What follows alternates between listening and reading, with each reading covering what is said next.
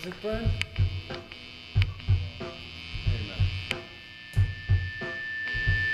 フリーダムチンパンジーポッドキャストセカンドジャムこの番組はアマチュアバンドフリーダムチンパンジーのメンバーが思いついたことを好きにお話しする番組です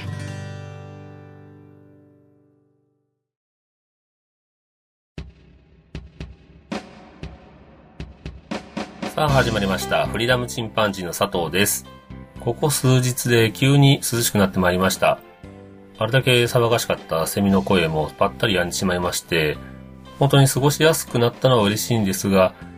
まあ止んでしまうとやっぱり寂しいものですよね、セミの声も。それから、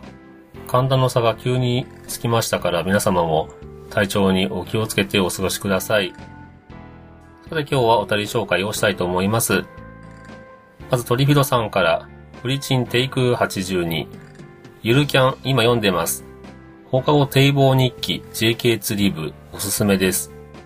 プランクは1日1回やるようにしていますが、30秒で限界です。古い腹筋スタイル、健康被害者だし、どんな腹筋やらせるかで、部活顧問やボディーワーカー講師をスクリーニングできると思ってます。というふうにいただきました。ゆるキャンね、あの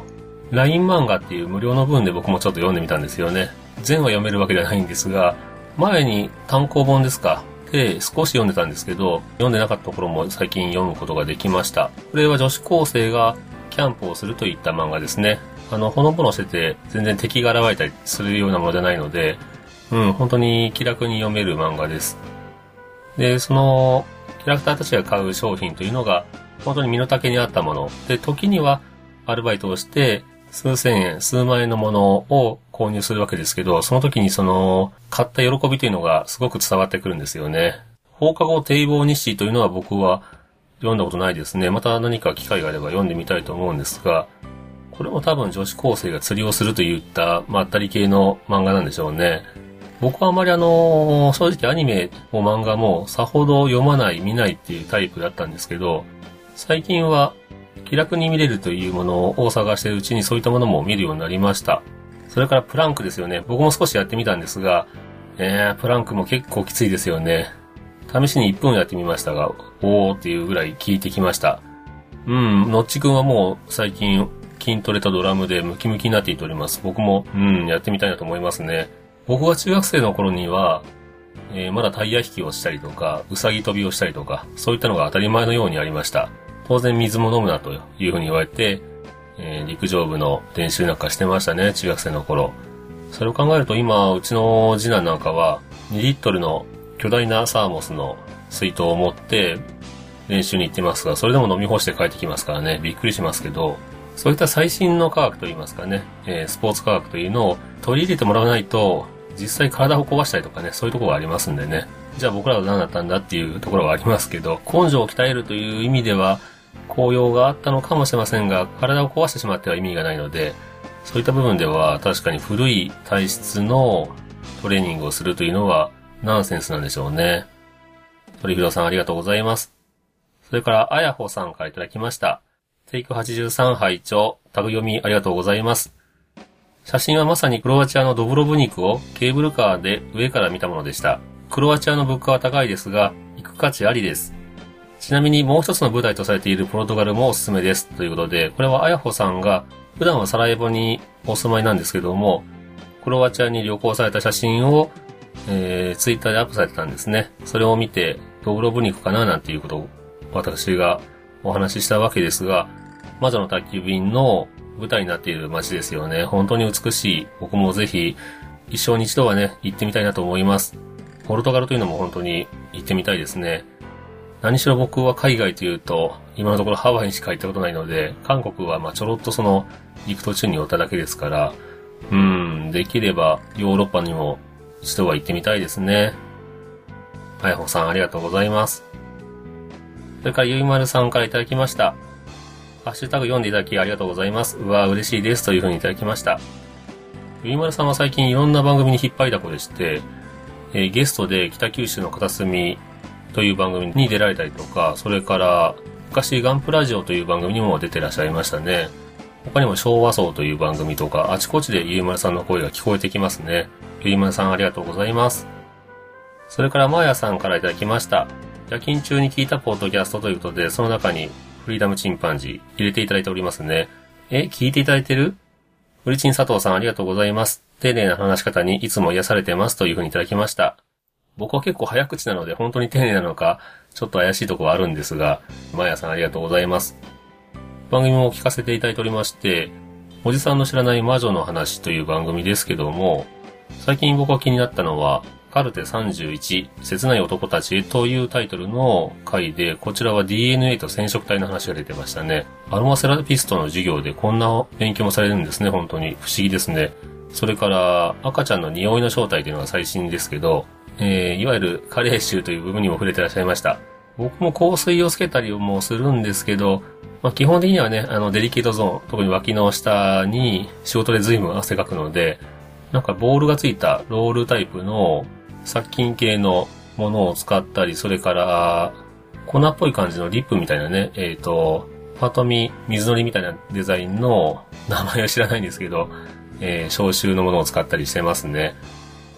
やっぱりできるだけ不快にならないようにと思って、で、たまには香水をつけるんですが、やっぱり男が選ぶ香水っていうのは男が好きになるような、男向けの香りなんですよね。だからつけてる自分はすごくいい匂いだなと思うんですけど、女性の方がどう思うかっていうのはまた別の話なので、そういった意味では、本当に女性にモテたかったら、女性用の香水をつける方がいいのかもしれません。最近はね、なんか女子高生の匂いがするというようなスプレーが中年男性の間でも人気だとかいう話を聞きましたね。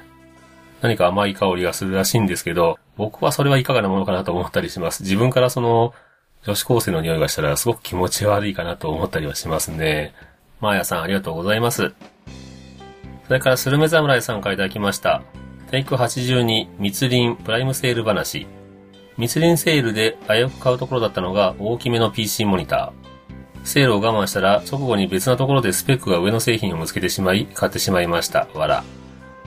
他に最近密林で買ったのはデジタルオーディオ用の光ケーブル。音が良くなった気がします。というふうにいただきました。それめざむらさんは、シロ果樹園という福島で桃を作ってらっしゃいますね。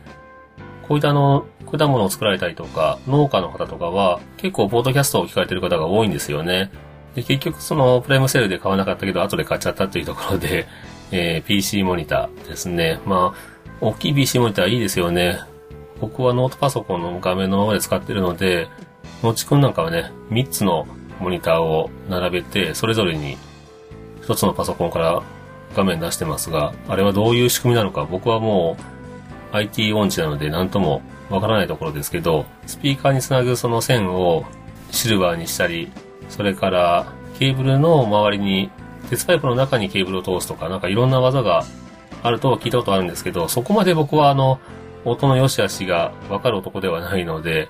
うん、こだわってるとしたら、スピーカーの下にレンガを置きまして、で、レンガの上に5円玉とパチンコ玉、これ5円玉の穴にですね、パチンコ玉を置きまして、それを三角形に組むわけですね。その上にスピーカーを置いてます。これだけで随分とその床が無駄に揺れないので、それだけでも随分と音が良くなったような気がします。スルメ侍さんありがとうございます。それからガンダルフさんからも、えー、テイク82と83聞きましたよというふうにいただきましたね。猫の尻尾、僕もいつも聞いてますが、一度ゲストにも出ていただきましたね、ガンダルフさん。ありがとうございます。それから POD さんからいただきました。貸切海岸、美しい川での水遊び、素敵です。しかし話題に乗ってこないのちさんに全員のちワールドに引き込まれるという結末。私も筋トレしようと、わらというふうにいただきました。本当にプライベートビーチ感が味わえるという貸し切りの海岸でしたね。そのテントサイトの前の海岸というのは遊泳禁止区域なんですね。ちょっと沖に出るだけで随分と潮の流れが速いらしくて、実際泳ぐと、えー、ディープカレントといいますか、離岸流に持ってかれるそうです。まあ、そういったこともあって人がいないんですよね。いるとしたら、その、水上バイクに乗る方がそこから走ったりとかはしてますけども、岡山県の渋川のキャンプ場、1日1組限定ですがおすすめです。で、夏何やったっていう話で全然乗ってこなかったんですけど、結局ノッチワールドに確かに持ってかれましたね。僕もドラムと筋トレがしたくなりました。いおじさんありがとうございます。それから、なるみアット藤崎さんからいただきました。おっと、間に合った。応募急げ、わら、というふうにいただきました。テイク83お便り紹介のラストのところで、プレゼント企画をさせていただいたんですね。えー、うちの番組としては最初で最後になると思いますが、断捨離企画ということで、なるみさんとそれからあと二人ご応募いただきました。ありがとうございます。今日発送させてもらいました。いつ届くのか。明日か明後日かぐらいには届くと思うんですけども、何しろね、断捨離企画ということで、ゴミを送ってこられても困るという意識も皆さんは働かれるでしょうね。それから、意外とクイズが難しかったかもしれません。そういったのもあって、10名様どうぞというふうにお伝えしましたが、3名様のご応募でした。それでテイク83のお便り紹介のラストのところ、プレゼント企画をしますよというのは、今は音声を消させてもらってます。なので、応募は締め切りという形になりますね。なるみさんありがとうございます。それからトリビドさんからいただきました。トレーニング中何か上がる音楽は聞かれたりしますか？お話広がりそうでしたらぜひということで、これはまたメンバーと話してみたいですね。それから以前、膝のリハビリ中に家でローラー1台、ロードバイクを固定に乗りながら、プリズンブレイクをほぼ全話見ました。運動で上がった心拍数と相まって吊り橋効果があったかもというふうにいただきました。で、これはローラーですから、弱腰ペダルでも出てきましたけど、ゼニート後輪を2本ずつのローラーの上に乗せて、その上を走ったんでしょうか。だとしたらすごいバランス感覚といいますか、本気のサイクリストですね。鳥広さんありがとうございます。それから巻貝さんからいただきました。テイク84、のちさんのカートにヤマハのシンセドラムが入っている気がしてなりませんというふうにいただきました。うん。まあでも、遅かれ早かれ多分彼はシンセドラムなり変われるでしょうね。やっぱりその自分で叩いてすぐ録音できたら本当にそれが理想ですよね。曲を作る中でまずギターでイメージを作って、で、大体全体流れを作ったら、その曲を作るという意味では、最初にやっぱりドラムから入れていくわけなんですけど、このドラムがね、叩けたら、曲を作る難易度は随分と楽になります。なかなか打ち込んでいくのも大変なので、僕なんかもう本当に、それがネックで曲がなかなか作れないというところがありますね。まひがいさんありがとうございます。それから、イニキラジオのかまさんからも、えー、今週聞きましたよというふうにいただきました。プレゼント企画もかまさんのお便りで、じゃあやってみようかという気持ちになりましたので、本当にありがとうございます。それから、きびの団子さんからいただきました。クイズむずというふうにいただきましたね。やっぱ難しかったのかな？まあ難しいですよね。ファーストシーズンを通しで聞いてる人じゃないと分かんなかったかもしれません。他にもね、えっ、ー、と、ハッシュタグはなかったですが、クイズが分かりませんというような声を聞きましたね。きびの団子さんありがとうございます。それから、なるみ、あと藤崎さんからいただきました。鮎川誠さんを見ると、どうしてもフリーダムチンパンジーの佐藤さんが思い浮かんでしまう、わらというふうにいただきました。シンランドロケッツの鮎川さんですよね。まあ、彼はハーフでしかも180センチというね、明太ロックの大御所ですけど、まあ似てるとしたら、そうですね、面長の顔と広くなってきた額というところでしょうか。まあそういった部分でね、えー、おじさんっぽいという意味では、うん、確かに鮎川さん少し似てるかもしれません。まあ、かっこいいですよね。僕もこんなおじさんになれたらいいんですが、またスタイルもいいですよね。鮎川さん、僕もこんなおじさんになりたいと思います。なるみさんありがとうございます。中鳥ひどさんからいただきました。夏の思い出。親と行く海水浴、不思議ですね。子供の時、母親が海に入らず、なんで？って思ってましたが、すごくよくわかる。海も山も子供の頃のとても良い思い出です。それぞれのお子さんにも残りますように、高圧いとキャンプは夏以外のイベントとして定着しそうですね、というふうにいただきました。確かにもうキャンプもね、熱中症になったりしますからね。まあ、意外と林間のキャンプだと木陰が多いので、うん、思ったほどは暑くはなかったりしますが、また虫が出たりしますからね。やっぱりキャンプというのは、一番いい季節はやっぱりこの秋、それから冬にかけてだと思います。次男もね、忙しくて、昨日も市の総体というのがありましたが、バスケット、1年生ですけど、もうユニフォームもらって、うん、試合の半分ぐらい出させてもらったりしてますね。まあ、そこそこ、パスカットをしてそのまま速攻でシュート決めたりとか、なかなか、えー、活躍しております。まあ、その分一緒に遊ぶ時間というのはなかなかないんですが、まあ、またね、秋に入っても休みが合えば、子供と何かしてみたいなと思いますね。えー、続いて鳥広さんから、夏の思い出ファンタスティック。私の夏の思い出は祖母の家の冷蔵庫のファンタオレンジとグレープです。両親、妹とお盆休みに何泊かして1日1本だけ飲ませてもらいました。あ、こういうのいいですよね、ファンタ。ファンタって本当に、僕のね、えっ、と、おばあさんもすごく好きだったんですよね。ファンタは栄養になるんだみたいなことを言ってたような気がしますが、うん、でもね、あの、お医者さんも勧めてました。飲めるんならもう水分を取らなくなるので、年を取られると。えーお年寄りで好きなものがあって飲めるならもうどんどん飲みなさいというようなことを言われてましたね。僕は未だにあのワインよりもファンタグレープの方が美味しいんじゃないかと思ったりしております。鳥札さんありがとうございます。それから、なるみやと藤崎さんいただきました。ポンちゃんの声を聞きながら、うちの末子も5年生、早ければ声変わりしていくのか、で、長男次男で経験しててもやっぱりちょっと複雑な気持ちになるな。佐藤家は成績のノルマがなかなか厳しいから大変だな。わら、というふうにいただきました。うん、あのースマホを買ってほしかったら30番以内に入るという無茶ぶりをしましたが、まあ、300人いる中の30番に入ると、ほぼ100%岡山で一番難しい高校に入れると、かなりハードル高いことを言ったんですけど、まあ、実際のところ難しいですよね。えー今100番ぐらいで、まあ、それでもそこそこのとこには行けそうなので、これ以上成績が下がらなければいいかなと思ったりしております。今のところほがらかにバスケットをやったり、勉強したりしてますね。なるみさんありがとうございます。それからカフェクラフトマンさんからいただきました。シンプスさんですね。鉄のポールあたりにしゃがんで見下ろす。最近見なくなってきた視点。幼き日の記憶を思い出し、ほっこりした朝になりましたというふうにいただきました。シンプスさんありがとうございます。これはあの、僕がツイッターでザリガニを発見しましてですね、本当にちっちゃいドブ川なんですけど、そこにいるザリガニ4匹、え写真には2匹しか写りませんでしたが、それをツイッターでアップしたんですね。それを見た感想になります。まあ本当にね、40過ぎたおっさんが何をドブから覗き込んでんだっていう話ですけど、うん、僕は結構そういう、なんか、どうでもいいものを見てたりしますね。在来種のヤマトザリガニっていうのは、東北と北海道にしかいないそうです。で、僕が見つけたのは、タイゴーソっていう外来種だったようですね。ウシガエルの食用に放ったそうなんですけど、まあ、それが、えーアメリカザリガニがどんどん増えていた理由ですよね。で、学校給食で食べてるというような、そういった地域もあるそうです。まあ、ロブスターもね、ザリガニの仲間だそうなので、味は意外と美味しいそうですね。たまにはね、こうやって立ち止まって、子供のような視線で何か見るのもいいのかもしれませんね。シンプスさんありがとうございます。それから、カフェクラフトマンの山田さんからもいただきました。再塗装も仕上げも丁寧で良い仕事ですね。歩行家具のようなシンプルで長く使えるデザインが素敵ですというふうにいただきました。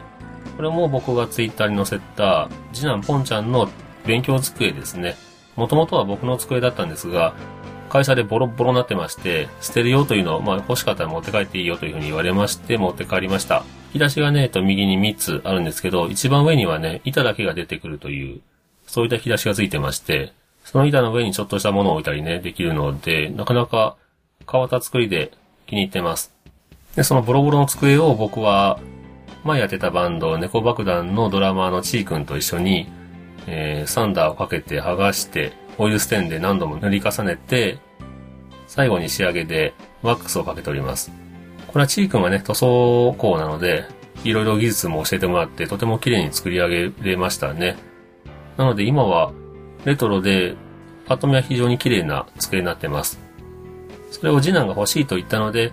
えー小学校に上がるときね、机買おうかと言ったら、お父さんの机が欲しいというので、その机が次男の机になったわけですね。山田さんもシルバーのアクセサリーを作られてますから、そういったものづくりされてる方、クラフトマンの方に褒めてもらえるのはとても嬉しいですね。山田さんありがとうございます。それから友達ラジオのトールさんからいただきました。天気の子、あまり興味なかったのですが、テレビやネットなどでものすごく目にする機会があり、広告費使ってるなーって思ってました。佐藤さん80点。僕どうしようかなうーん、多分見に行かないかなというふうにいただきました。確かに今でも、えー CM やってますね。で、なんだかんだ言ってね、やっぱり100億円突破してますからね、興行収入。これは前作が受けたからというのもありますけど、やっぱり評価がそこまで悪くないからというところだと思います。機会があればぜひ、トールさんも見られてみてはいかがでしょうか。ありがとうございます。それから巻貝さんからいただきました。フリーダムチンパンジー佐藤さんのリツイートから聞き始めた番組カフェクラフトマン。季節して両番組ともに天気の子ということで、えー、先ほどお便りいただきましたカフェクラフトマンさんで、僕がアップしたのとちょうど同じように天気の子について考察されてました。こちらは、その、キャラクターが身につけているジュエリーとか、そのジュエリーの石がどういった種類でどういった意味があるのか、そういったところから考察してまして、多分そういったところに目をつけたのは世界でもいないんじゃないですかね。すごい考察でした。僕の薄っぺらなね、話が、ちょっと恥ずかしいなと思うぐらいでしたね。皆さんも良ければ聞かれてみてください。まひがいさんありがとうございます。それからメックイン東京参加いただきました。うちも息子と天気の子を見てきた。悪くはないけど、70点。君の名はで期待度が上がりすぎたからきつめの採点と言ってましたよ。わら。といただきました。メックさんありがとうございます。やっぱりね、70点、そのあたりになるんですかね。どうしても期待値っていうのは、なしには見れませんし、それでもね、70点って、もしテストで点取ったら、そんな悪くないですよね。僕も80点という点数つけましたが、絶対見に行って損をするような映画ではないので、もしね、まだ見られてない方がいらっしゃったら、ぜひ見に行かれた方がいいと思います。メックイン東京さんありがとうございます。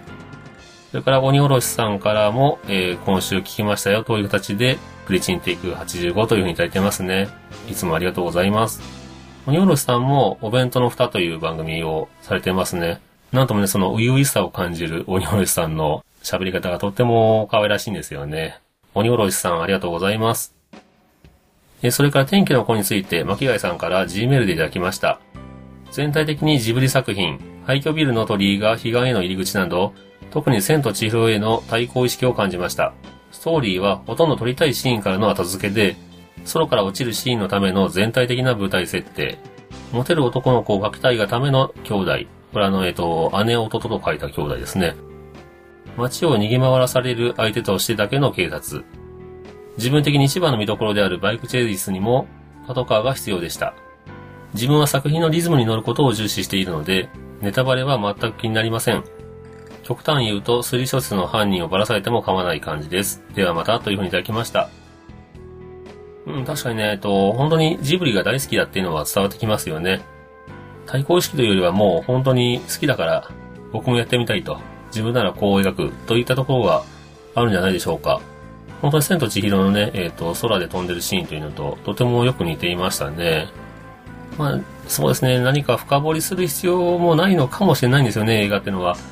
うーん、リズムに乗って見ていって、ああ、面白かったと思えれば、それでいいのかもしれません。例えばガムを噛んで、うん、このガムはこんな成分が入ってるなとか、この味が入ってるとか、そういった細かいところを考えずにですね、えー、美味しく食べてペット吐き出すと。で、栄養にも何もならなかったっていうのは、そういったガム映画というのも、うん、僕はとてもいいものだと思うので、まあ人によりますけどね、その、スルメのようにしっかり味わって食べる食べ方もあるでしょうし、うん、いろんな映画の見方があると思いますが、牧原さんはリズムに乗ってみると、うん、やっぱりギターを弾かれる方らしい映画の見方かなというふうに思います。えー、他にも Gmail、プレゼント応募で3名様いただきまして、そこにもたくさん書いていただいたんですが、番組で読んでいいのかちょっとわからなかったので、今回は紹介せずにさせていただこうと思います。本当にね、一人も応募がないんじゃないかというふうに思ってましたが、それでも3名様いただけてとても嬉しかったですね。えー、喜んでもらえるかどうかはわかりません。本当に断捨離なので、僕が捨てる気にはならないけど、じゃあ持っててもどうすんだっていうようなものを送らせてもらいました。もう本当にね、必要ないと思ったら、その本とかいろんなものを入れたんですけど、読まずにね、そのまま処分されてもいいですし、ブックオフに持っていかれてもいいですし、誰かに差し上げられても構わないので、まあ、その辺は自由に使っていただければなと思います。ということで今日はお便り紹介でした。番組も、えー、もう20回切りましたね。あと14回かな皆さんもよろしければ終わるまでに、えー、何か繋がった気がして嬉しいので、お便りをよろしくお願いします。ツイッターをされている方はツイッターで、シャープ、カタカナでフリチン、シャープフリチンでつぶやいてください。またはダイレクトメールをお送りください。Gmail の方は、freedom.chimpanzee.gmail.com です。フリーダムもチンパンジーも全て小文字で、予測変換でも、えー、カタカナでフリーダムとかチンパンジーと入れると出てくると思いますので、そちらでお送りください。お便りお待ちしております。それではまた、さようなら。